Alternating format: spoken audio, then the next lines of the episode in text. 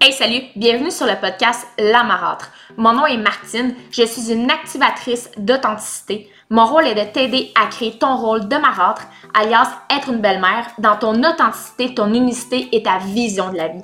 Je suis une passionnée par la coparentalité positive et déterminée à changer la vision de ce rôle dans le monde entier.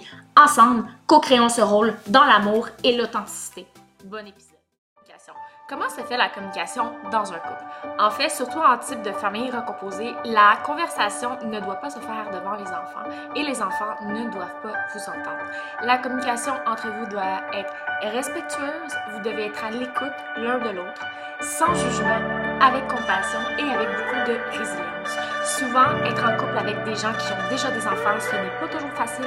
Si toi-même tu as des enfants, si lui a des enfants, ou un et l'autre n'en avait pas, etc., c'est pas toujours facile. Vous devez vraiment prendre le temps de communiquer ensemble sans crier.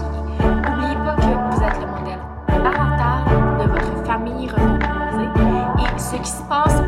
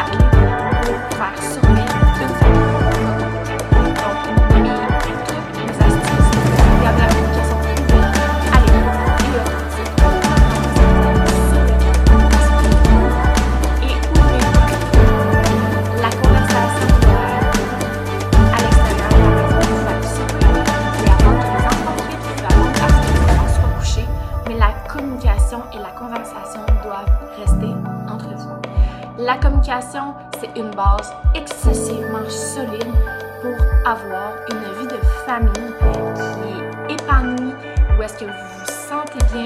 C'est vraiment, vraiment, vraiment important que à la base, vous essayez de déterminer, toi et ton conjoint, si vous êtes sur la même longueur d'onde dans la communication. Parce que parfois, il y a des personnes qui détestent de communiquer leurs émotions. Il y a des personnes qui, peu importe, ont leur blueprint. Euh, ces personnes-là se sont nécessairement jamais fait entendre.